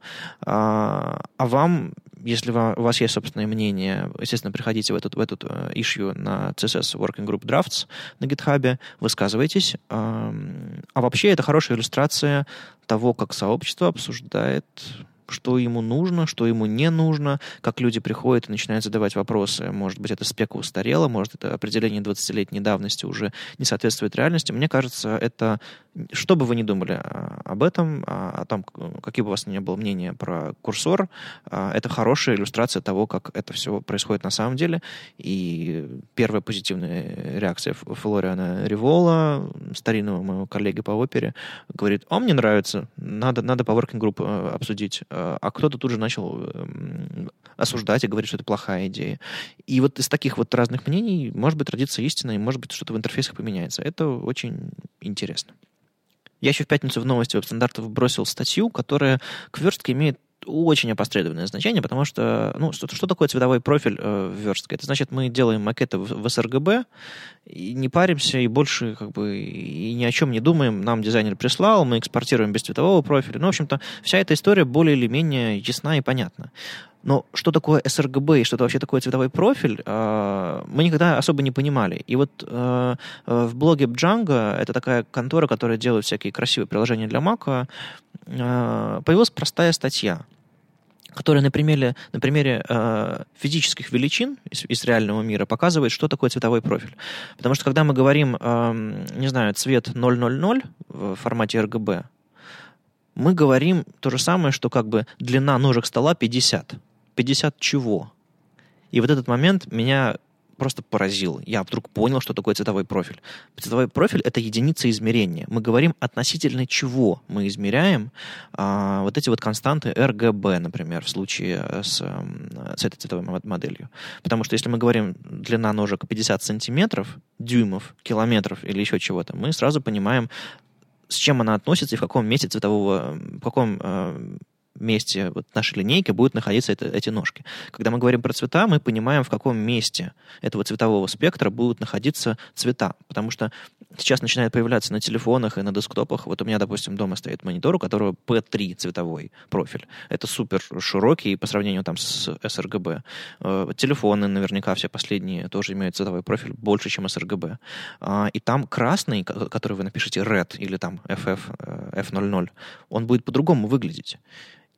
И в современных спеках есть возможность указывать, в каком цветовом профиле вы задаете этот цвет, и как он на самом деле должен выглядеть. А наши глаза все еще лучше, чем любые мониторы, и это все будет развиваться и меняться. Поэтому, наверное, для будущего использования цветовых моделей и вообще цветов указания в вебе нам стоит понимать, как и где мы их используем, использовать цветовые профили. Поэтому, если вы совершенно не врубались, как они работают, почитайте эту статью, она очень хорошо расставляет все на свои места. Она не про верстку, она не про... Она скорее ближе к дизайну, вообще к пониманию цветовой модели, но такого хорошего объяснения я, пожалуй, не видел нигде, и теперь, теперь я понимаю. Ну что, переходим к новостям из мира JavaScript. Я быстренько пробегусь по нескольким, так как я за них отвечаю в сюжете Вадима. Create React Kotlin App — это такая штуковина от э, JetBrains, которая помогает вам...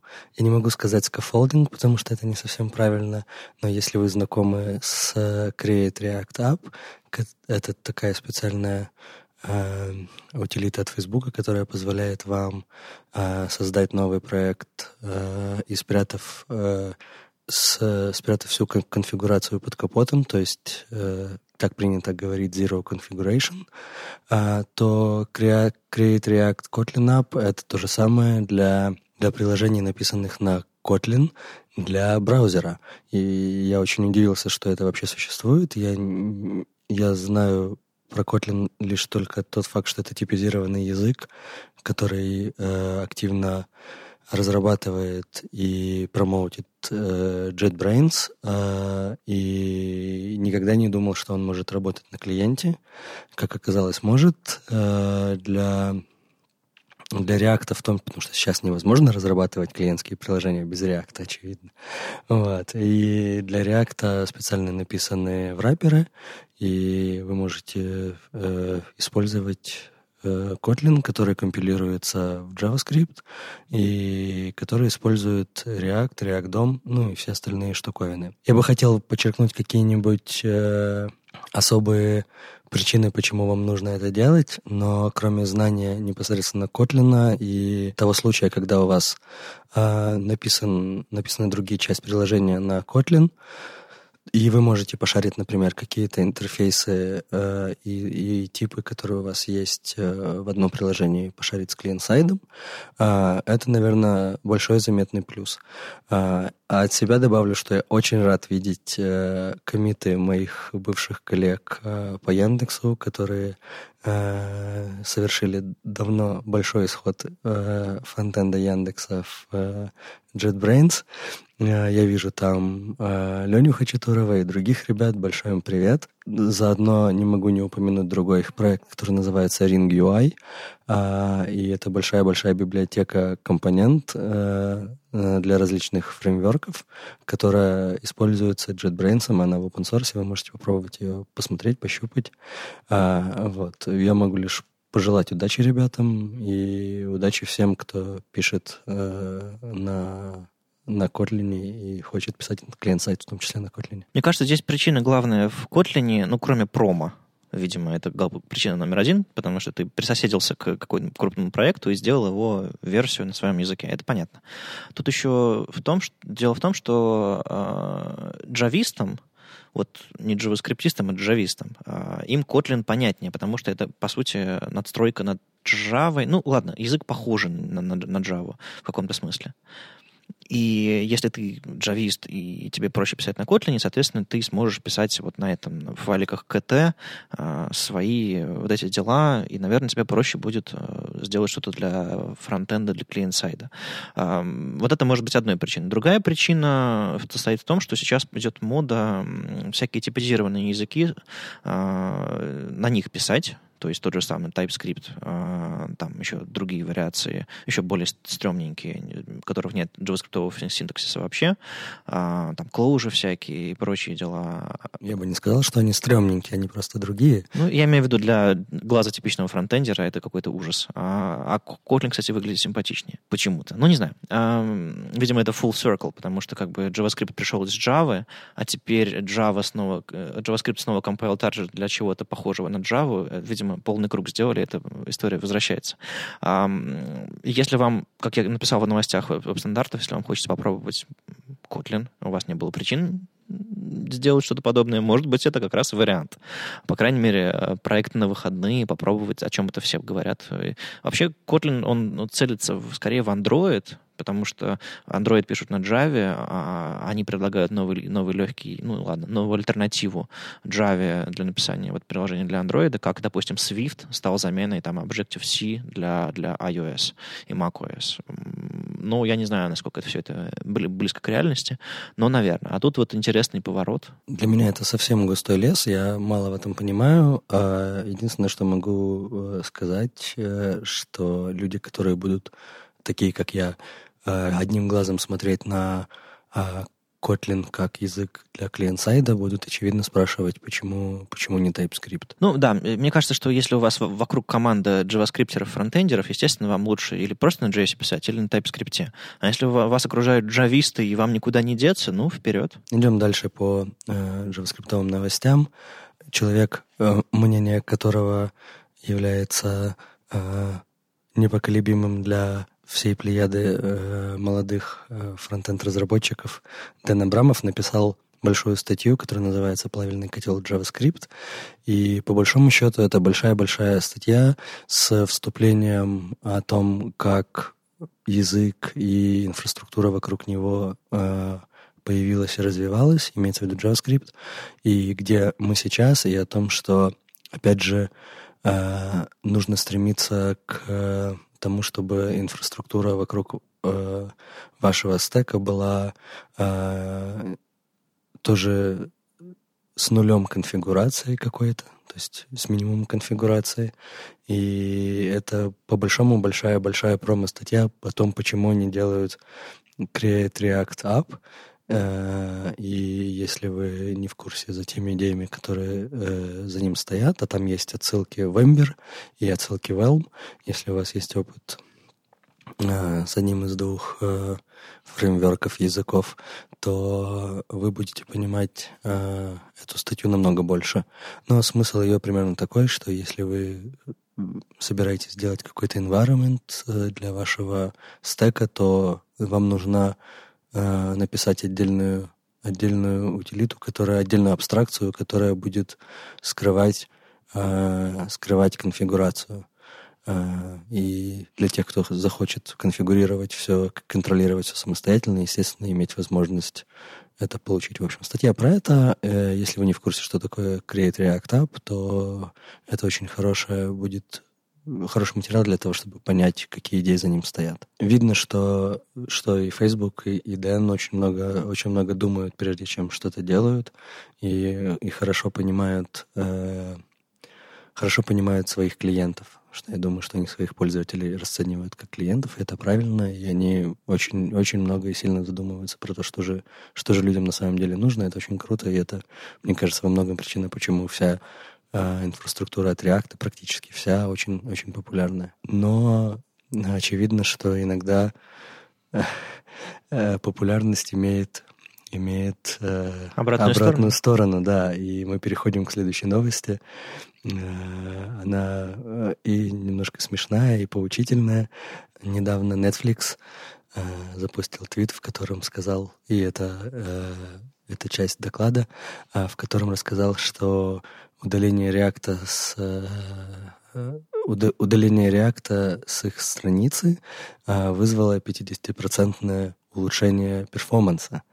И, и это, мне кажется, мне такое ощущение, что они специально это сделали, э, что именно, именно как это, мастерство заголовка. Э, потому что, конечно же, вокруг этого рвануло такое количество пуканов, э, что даже я, который никогда в жизни не подписывался на Netflix или, или еще чего-то такого, я об этом узнал, и это активно обсуждалось в моем окружении. А, и на самом деле мы будем обсуждать не совсем это, мы будем обсуждать статью Джека Арчибальда, который объясняет, что же на самом деле там произошло. И, и произошло все, все по уму, потому что Netflix не, не, не дети и понимают, что они делают. И действительно, в какой-то момент они осознали, что на их landing-странице, для которой не нужно каких-то серьезных интеракций, для них, для этой страницы не нужно, по сути, промо-страницы, а, э, удалив React, они получили неимоверный boost по э, размеру, размеру бандла. И это разумно, потому что как бы код, который который не работает, которого нет, он не занимает места, и он еще, ко всему прочему, не вызывает багов, его не надо поддерживать и все такое. Поэтому я вполне себе могу представить, что удаление реакта с любого лендинга и замена его на что угодно принесет этому проекту большой бенефит. Но, тем не менее, на этой же странице э, происходит подгрузка э, всех нужных бандлов для того, чтобы уже попасть в интерфейс после логина и уже работать непосредственно с интерфейсом Netflix. И, соответственно, на этом лендинге React в составе бандла он все равно подгружается, но постфактум и прилодится для, для следующих интеракций после логина. И это очень разумное решение, очень правильное, и Э, нет причин э, как-то блеймить или не разобравшись в деталях, осуждать их. Ну, это немного напоминает ту историю, про которую мы сегодня уже говорили. Типа, мы привыкли SVG-иконки вставлять инлайном, и теперь вставляем везде, нужно это мы или не нужно. Тут то же самое. Мы привыкли, ладно, вы привыкли, я как бы, где я, где React, а вы привыкли разрабатывать вот в этой как раз компонентной системе и для вас все компонент, и вы привыкли к этой истории, и, соответственно, ну как нужно создать лендинг? Из, из компонентов, и там обязательно должен быть React, потому что как иначе? И вот это вот муть, она, конечно, в какой-то момент всплывает, и вы понимаете, что у вас главная страница, на которой ничего не происходит, из-за вот этого выбора вашего стека, из, из, из этого вашего developer experience, который хороший, для user experience вообще ужасная. Эм, отсюда, наверное, родилась идея сервер-сайт рендеринга. Ну, может быть, не отсюда, а скорее из-за поисковиков, но все равно она здесь очень применима хорошо. Поэтому они, в принципе, говорят, что как бы у них на сервере остается React, для того, чтобы отдавать этот лендинг и для всех остальных страниц. Поэтому они просто на тех же самых компонентах пишут, они их, видимо, им не нужно было менять стек для лендинга. Они на них же пишут, просто они главную отдают, видимо, срендеренную на сервере, насколько я понимаю. И все стало проще и понятнее. А, Причем ну, всегда отдают, а не только там при первом заходе, видимо. Ну, я бы хотел высказать респект просто Netflix за мастерство заголовка, которое вызвало столько пиара фактически из ничего. Не, я лично увидел это в Твиттере, ретвитнул и стал ждать, ждать, потому что это точно должно, должно было вызвать какую-то статью. Ну и, конечно, Джейк, э, тоже очень уважаемый мной человек, э, правильно совершенно обошелся с этим. Он не стал танцевать на, на костях реакта, э, потому что, ну, а, а зачем? Это, это, это глупо. Он просто объяснил, что да, ребята, удаляя код, мы делаем сайты быстрее так бывает. Я не знаю, что можно посоветовать людям, которые, которые пишут на реакте, которым, для которых все React, они там даже, не знаю, презентации на реакте делают, они делают абсолютно статические лендинги на реакте, просто потому что, ну вот, привыкли. Наверное, сервер-сайт рендеринг или, или что еще? Um, это история про... Uh, я на самом деле буду сейчас слегка лукавить, потому что наш uh, uh, лендинг WhiteGLF собран на Gatsby, который использует, естественно, React. Вот, но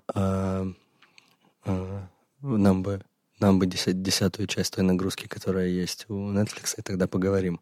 А, это скорее вопрос э, компетентности, и это действительно обратная сторона медали э, популярности, потому что мы все помним э, наплыв jQuery программистов, и теперь это наплыв React программистов, и люди не учат язык, они учат вначале фреймворк, а потом кто-то из них, кому точнее даже не фреймворк, так как React не фреймворк, а React инфраструктуру все, но смысл от этого не меняется. Э, есть люди, которые после этого углубляются дальше и разбираются во всем, как устроено, а большая часть все-таки остается в каком-то в каком-то мире абстракций и не знает, что работает под капотом. И это, это говорит о том, что, во-первых, все, что происходит на клиент-сайде, уже очень сильно абстрагировано от того, что происходит на низком уровне. Это круто. А с другой стороны, э, кривая обучения получается очень странная, и у всех разная, и не всегда мы получаем хороших специалистов, которые приходят не, учат не язык, а, а какой-то подход, а какой-то фреймворк, какую-то уже абстракцию. Слушай, другой Юра, а, а, а вы как отдаете верстку вашим э, клиентам? Вы в каких-нибудь React-компонентах это все делаете или зависит от задачи? Но ну, вы вот возитесь с этим JSX и всей этой историей? Или просто отдаете верстку, как, не знаю, в zip-архиве? Ты знаешь, в последнее время такой появился интересный тип заказов. Я как фронтендер это отмечаю. Это называется верстка под React. То есть ты делаешь компоненты, но делаешь без логики, без бизнес-логики, без взаимодействия с API. Это просто реально верстка. Просто потому, что те, кто занимается React, часто не умеют верстать. И, получается, возникла такая вот проблема, такая ниша, можно сказать. Ну, то есть раньше были люди, которые натягивали на WordPress темы э, для людей, которые не умели верстать, а, а умели WordPress. А тут вот, видимо, такой вот React WordPress switch произошел. Да, смешно, что теперь можно натягивать верстку на React. OpenCart, React, WordPress Development. Круто, круто. А у нас вроде бы все про новости JavaScript. И следующий вопрос, который мы должны обсудить, это чем живет фронтенд в Украине. Ну да, у нас тут такой э, украинский выпуск получается, потому что вы тут дв- два Юры, а я к вам в гости приехал, и мне на самом деле очень интересно самому узнать, чем вы тут живете, и э, рассказать всем, кто нас слушает. Забавно, знаете, что, что мы оба Юры, и мы еще и оба из Крыма. Да. Да, оригинально мы оба из Крыма, теперь живем в Киеве. А, я недавно, другой Юра давно. Чем живет фронтенд в Украине?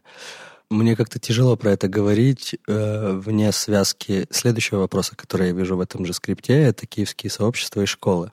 Поэтому э, фронтенд в Украине это, э, это одно большое и весьма друж, дружное сообщество, которое хорошо хорошо, относительно хорошо друг друга знают. Практически все большие города, они проводят свои City, CityJS конференции или City CSS конференции, и мы все друг к другу ездим. И нет такой ситуации, что, допустим, проводится, например, Черновцы JS, это потрясающий маленький город в Украине с прекрасным университетом, который находится в, под охраной ЮНЕСКО. Это, это настоящий Хогвартс.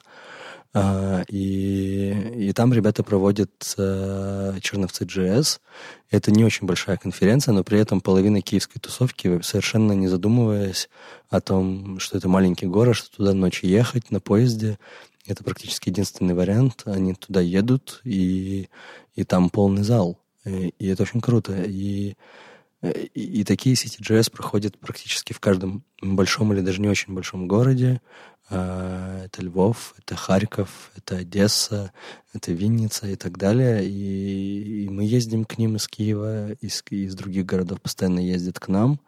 А, это заметные большие, большие такие встречи, а, и они как бы плюс-минус ежегодные, и уже есть некоторые привычки, что мы там собираемся, летом едем в Одессу, а осенью едем в Харьков. Кроме этого, огромное количество метапов и школ а, происходит. Если, к сожалению, нет какого-то одного такого календаря, и Вадим пытается его сделать, но это крайне тяжело, учитывая периодичность э, ивентов, потому что э, в Киеве э, фронтенд-ивент, только фронтенд-ивент, я не говорю про все остальные, их вообще каждый день можно не ходить. Фронтенд-ивент происходит практически каждую неделю, то есть у нас расписание э, очень плотное, и иногда, иногда случаются коллизии, когда на одну неделю мы не можем а, мы не можем провести ивент, мы его переносим, потому что там уже запланирован другой ивент. Если говорить про календарь, который я собираю, а, я как раз пошел скорее по большим конференциям, и, но все-таки добавляю туда метапы, чтобы это стало единым репозиторием, в который люди скидывают именно маленький там четырехстрочный э, файл, а, а уж что из этого генерировать, уже можно решить всем на самом деле. Можно совершенно сторонние утилиты заходить туда и фетчить эти ямлы и собирать то, что вам нужно. Я как раз стараюсь вести этот календарь а, и сделать из него скорее централизованный какой-то сборник мероприятий, вернее, данных о мероприятиях.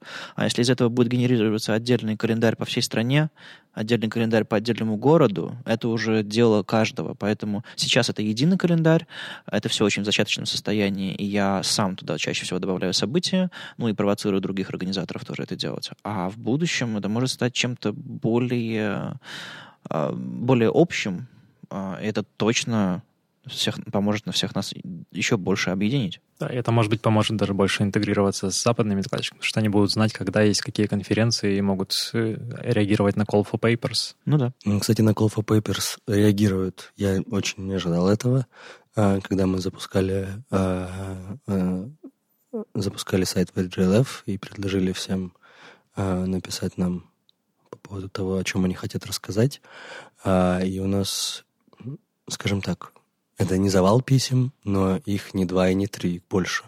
И это очень круто. И, и видеть, что в Киев хотят приехать, в Украину хотят приехать, это очевидно, это заметно, это прям реально круто. Очень неожиданно. Ну, смотри, Юра номер ноль у нас патимен такой, он везде, он все знает. А ты ходишь на какие-то метапы, на какие-то события, на конференции? Я могу только добавить, что у нас каждые выходные что происходит, поэтому абсолютно нереально успеть везде. Из тех конференций, на которых я буду выступать, это я точно знаю, что через неделю будет Львов в CSS, в следующих выходных еще буквально через 2-3 недели будет Framework Days, о которых Вадим уже говорил. В начале декабря в Николаеве будет конференция и только недавно отшумел Харьков JS, то есть э, за этот месяц и Web очевидно, вчерашний, то есть только за этот месяц я знаю 5 или 6 конференций достаточно больших, на которых можно поучаствовать.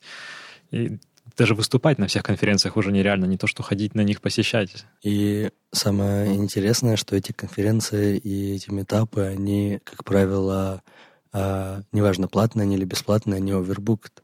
То есть они забиты под завязку. Да, абсолютно верно. Это отлично, что внимание к нашей профессии так возросло. Фронтенд на волне. Окей, а как учатся ваши фронтендеры? Все по-прежнему на опыте или какие-то есть школы? Ну, потому что я знаю, я сам работаю в школе HTML Академии, я знаю примерно, что э, более-менее там в Питере, в Москве происходит, а здесь э, какие-то школы от сообществ, еще что-то такое. Кто такие катаны вообще? Катаны. Катаны — это инициатива примерно если я правильно помню, это инициатива тех же ребят, которые начинали Киев.js э, в Киеве. Э, и так, так же, как и Киев.js, эта инициатива передается как бы инициативой э, другим поколениям.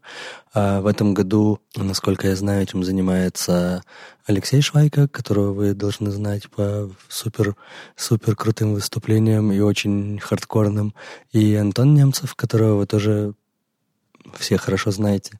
И в этом году э, основной курс, насколько я понимаю, ведут они, плюс приглашают, э, приглашают э, внешних, ну как внешних, тех, кто не организовывает, а приглашают прочитать ребят различные курсы. Я точно знаю, что будет курс по Vue, я буду читать курс по Continuous Integration и и, очевидно, какие-то еще курсы там будут, я деталей не знаю. Но это, наверное, а, первая, первая инициатива, которая, во-первых, абсолютно бесплатна для участников, а, достаточно требовательна к э, их э, успеваемости времени. И, насколько я знаю, отдача очень большая, в том смысле, что люди, которые там учатся и которые доходят там до середины, до конца, они, как правило, находят себя в профессии достаточно быстро, на хороших позициях, и они часто очень активные участники различных сообществ. Например, нам очень много помогает э, сайтом э, а, люди, которые, которые учатся или учились в катанах, и это прикольно. А, ну, то есть, как я говорил, у нас достаточно а, дружественное и, и большое сообщество, мы все друг друга знаем, так или иначе, мы пересекаемся постоянно на ивентах, и мы очень, очень соединены. И к сожалению, есть другая сторона популярности нашей профессии. Огромное количество э, около шарлатанских практически школ появляется. То есть они тебя э, обещают выучить э, языкам не только фронтенду, там, различным, сделать из тебя специалиста, который зарабатывает X долларов в месяц через там два месяца, через пять месяцев. И они все, как правило, э, очень агрессивны в своем маркетинге и очень плохие в своих преподавателях, потому что никто не пойдет преподавать, когда ты можешь, э, можешь э, ну, не пойдет преподавать за маленькие деньги, а тогда как ты можешь зарабатывать эти деньги, потому что ты специалист. А другое дело, что пойдут преподавать ради идеи, но тогда никто не будет приемлить такой агрессивный маркетинг и явную цель заработать на, на популярности этой профессии. Ну, в принципе, дурацких школ хватает везде. Я езжу в метро, я вижу объявления, там, типа, зарабатывай столько-то денег, пройди э, курс э, за неделю и стань суперпрограммистом. А, Другой, Юра, у меня к тебе вопрос. Ты когда-то работал в школе SmartMe или не школа, это было, как это можно было сформулировать? Э, что, что с ней случилось? Какие похожие вещи происходят сейчас в Киеве?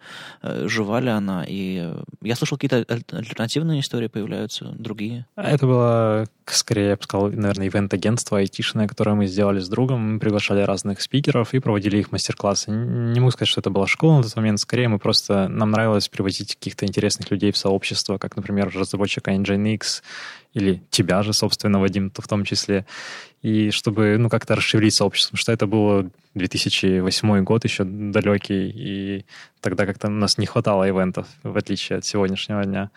Ну, я знаю, что у нас очень популярна, например, школа GoIT, не могу сказать, что вот прям можно сказать, что у них там стопроцентное качество, но однако, так как ее проходит очень много людей, в том числе ее проходят и хорошие люди, видимо, и в том числе они получают какие-то знания, и поэтому есть и у меня хорошие прецеденты, когда я встречал людей, которые с хорошими знаниями из GoIT.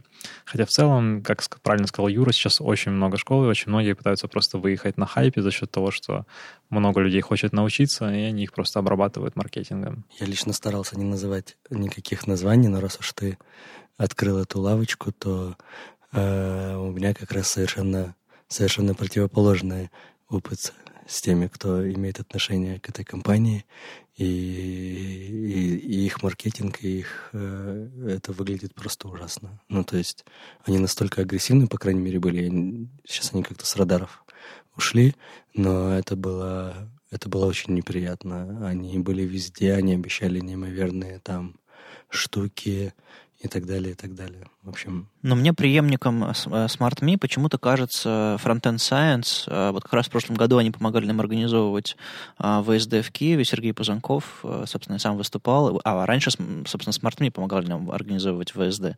Они чем-то мне напомнили вас. Да, мне кажется, они по, по духу просто чем-то похожи. Сережа тоже занимается просто работой на самом деле и по ходу дела пытается что-то делать для сообщества. Но вообще я бы хотел, может быть, как-то подытожить или объять эту тему этих курсов, потому что очень многие люди, я очень много провожу собеседований, и очень многие люди считают, что если они посетят какие-то курсы, если они посетят два-три курса, то они станут от этого лучшими специалистами и что станет лучше.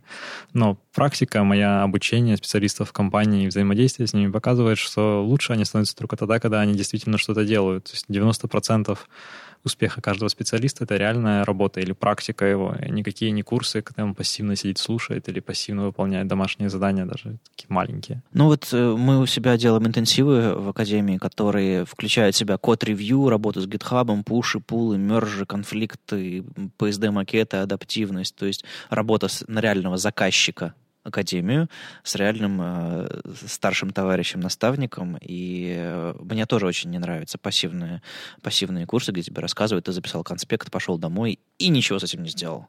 А вот когда у тебя горят сроки, у тебя твой э, старший товарищ говорит, что на код-ревью разносит твой код, и тебе нужно успеть по списку требований все, и там еще линтеры на тебя кричат, что типа понаставил лишних пробелов. Вот такая вот стрессовая ситуация, она слишком, она довольно похожа на работу и, по-моему, идеальна для обучения. Абсолютно с тобой согласен. Я бы еще добавил только, что в силу того, что я занимаюсь сальсой, то очень приятно мне эта аналогия, когда ты пытаешься выучить сальсу, только ходя на какие-то курсы. Хотя, если кто-то танцует ее, вы знаете, что единственный смысл танцевать сальсу — это делать это на вечеринках. То есть это практика. Ну, мы, наверное, старого, старой закалки люди, когда мы э, учились в верстке, мы просто фигачили или просто ради интереса, либо, либо на проектах. Сейчас при количестве школ, при количестве возможностей научиться, видимо, есть другой способ, и, может быть, мы по, старому, по старой памяти отрицаем его. Замечу, что еще один крымский чувак в Киеве, это Сережа Пузанков. Да, действительно, он сделал, не выходец из Яндекса, опять же, э, сделал очень неплохую школу. Э, я не знаю, в каком она сейчас состоянии, но, по крайней мере, программа, которая там была, и курсы, которые там были, насколько я знаю, достаточно успешные, и во многом э, благодаря этим курсам у нас появилась отдельная комьюнити React Киев, потому что э, руководитель, ну как руководитель, нельзя сказать слово руководитель, но, в общем, главный подвижник этого комью- комьюнити Катя Поршнева, она, она как раз э, вела курс по реакту в э, организации Сережи, в Frontend Science, и после этого э, появились, после ее курса появились метапы, и много ее студентов, это были первые посетители этих метапов. Круто. Ну, в общем, эти вещи связаны в один большой клубок, э, который называется Украинское фронтенд-сообщество. Ну что, Юра, закрой своим секси-голосом. Итак, с вами был 93-й выпуск подкаста «Веб-стандарты» и его постоянный ведущий Вадим Макеев из HTML Академии. И сегодня у нас в гостях, или я у них в гостях, были Юра Ткаченко из Викс и Юра Артюх из CodeRiver. А, на следующей неделе вроде бы конференц-сезон лично для меня кончается, и мы будем, наверное, записываться нашим золотым составом из Питера. Ну, посмотрим. А так, будем держать вас в курсе. Услышимся на следующей неделе. Пока. Пока. Всем хорошей недели.